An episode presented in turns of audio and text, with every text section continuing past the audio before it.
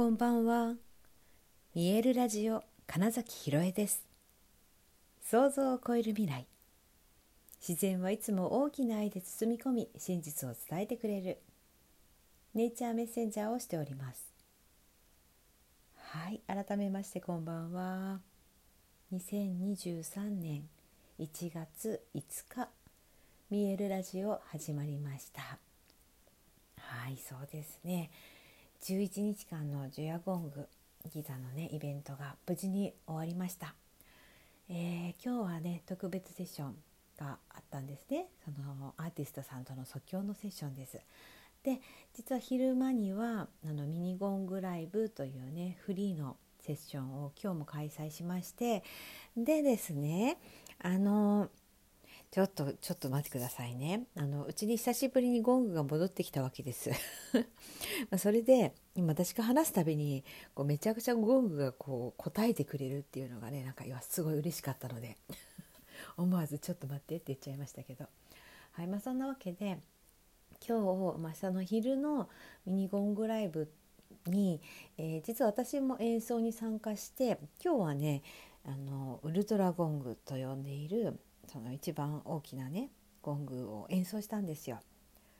でとてもなんかこう仲良く 仲良くもう本当に仲良くなんかお互いのエネルギーを共鳴させて、えー、綺麗な音を出してねじゃないけどなんかねそういうような気持ちでゴングに寄り添えたし、うん、ただ寄り添うだけじゃなくってなんか私もエネルギーを送ってでゴングもなんか本当に最大のなんかこう力を発揮したみたいな時間でねすごく昼に来てくださったお客様10人近くいたんですけど「うん、なんか良かったです」って言ってもらえてで一緒にね演奏したのがよしこさんっていうねギザのメンバーなんですけどそのよしこさんがあの私の水星ゴングさんとはいこの下のねこのアースゴングさんを鳴らしてくださったんですけどなんかそのねその共鳴もすごい良かったって、うん、言ってくださる方がいっぱいいて本当良かったなって思いましたしなんかそのそこからのその夜のねセッションっていうのは、えー、フレームドラムあのー、私にすごい馴染みがあるのは、えーと、ネイティブアメリカンのドラムなんですけども、まあ、はい、そういうこう木の枠に動物の皮を張ってあるっていうドラムをね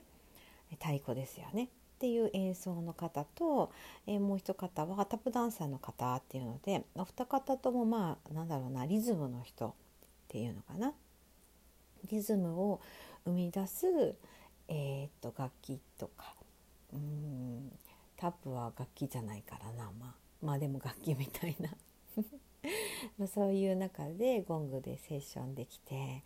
それもねあのとてもいい時間でしたなんか楽しかったですね。まあ、千秋楽っていうこともあると思いますしなんだろうなあのお二方ともあのダブルトール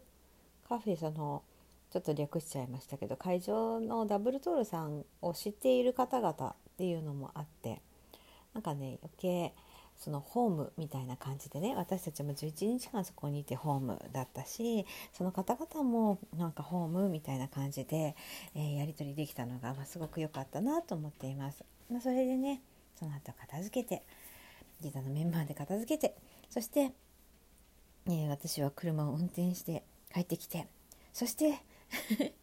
荷物を全部下ろし、まあ、ゴングをねこう設置し直して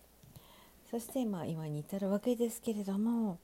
このねゴングがね明らかにこんなにこう答えるっていうのは相当育った証拠ですよこれね。彗星ちょっと鳴らしますか？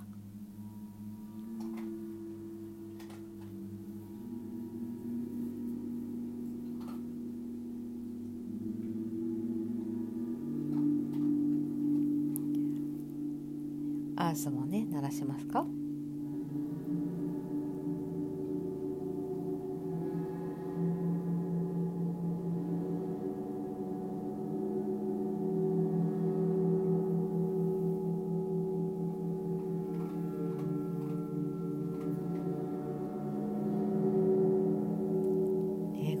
じでね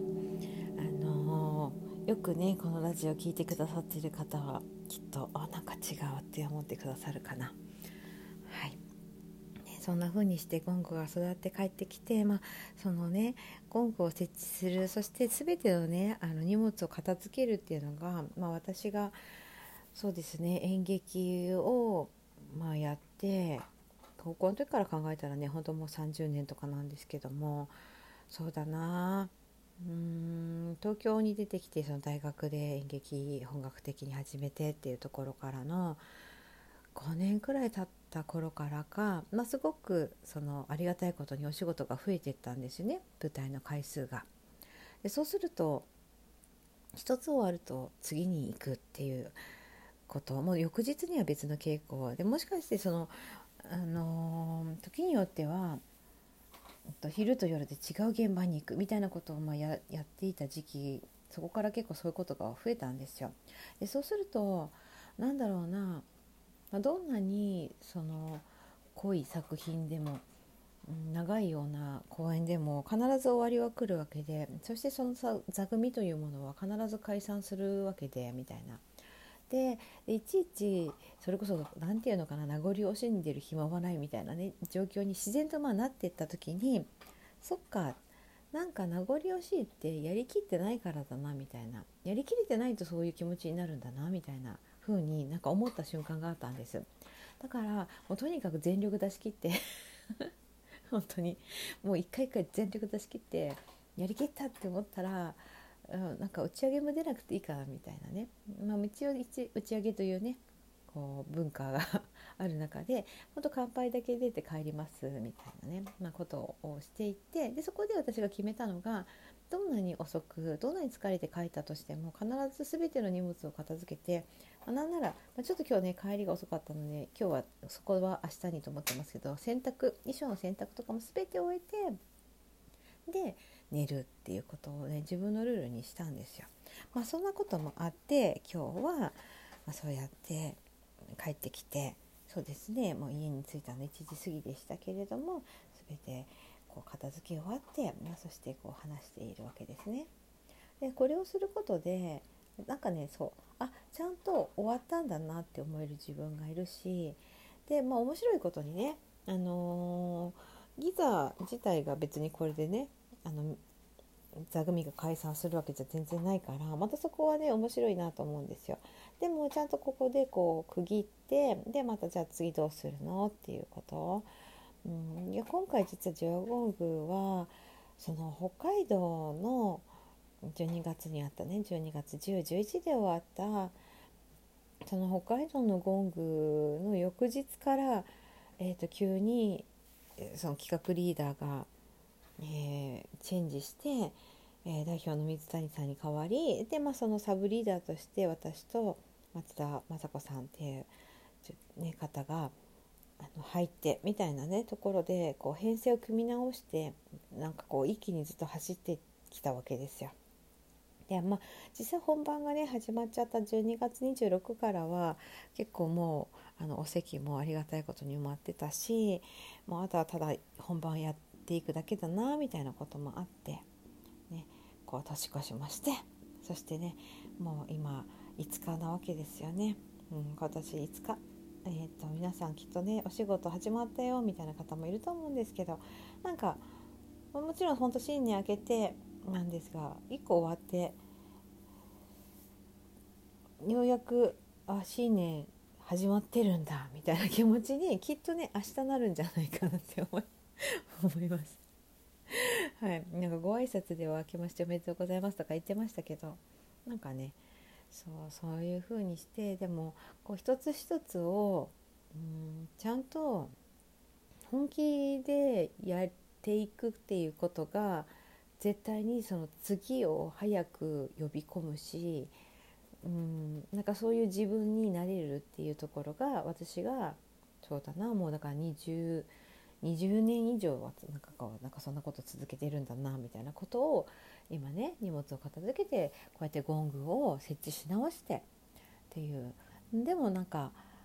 こうお家がだからそれだけでも育ったゴングが戻ってきたっていうだけでまたなんかなんかお家が違う感じになっているのもね面白いなって思いますし、そうじゃあこれから私どうするのっていうことと含めていや実はその明日からがどんなになるのかはすごい楽しみなんですよ。昨日もちょっと話しましたけど11日間、まあ、めちゃくちゃゴング振動を浴び続けその変わっていく場所そしてたくさんの人うんとそうだな全部合わせたら多分200人ぐらいとお会いしてる最低でもっていう感じだからいやそう思うとね本当に、濃い濃い日々でしたしそれによってたくさんのエネルギー交換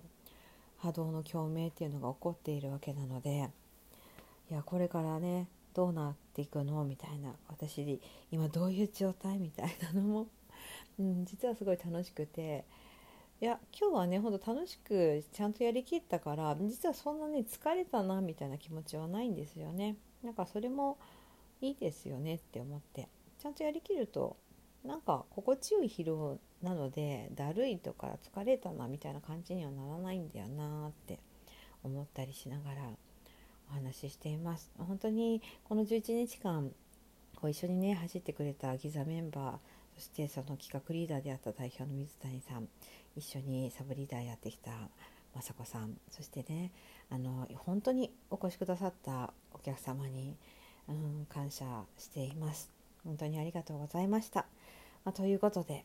明日からが楽しみですね。はいということで本日もご視聴くださりありがとうございました。2023年1月5日見えるラジオ金崎ひろえでした。おやすみなさい。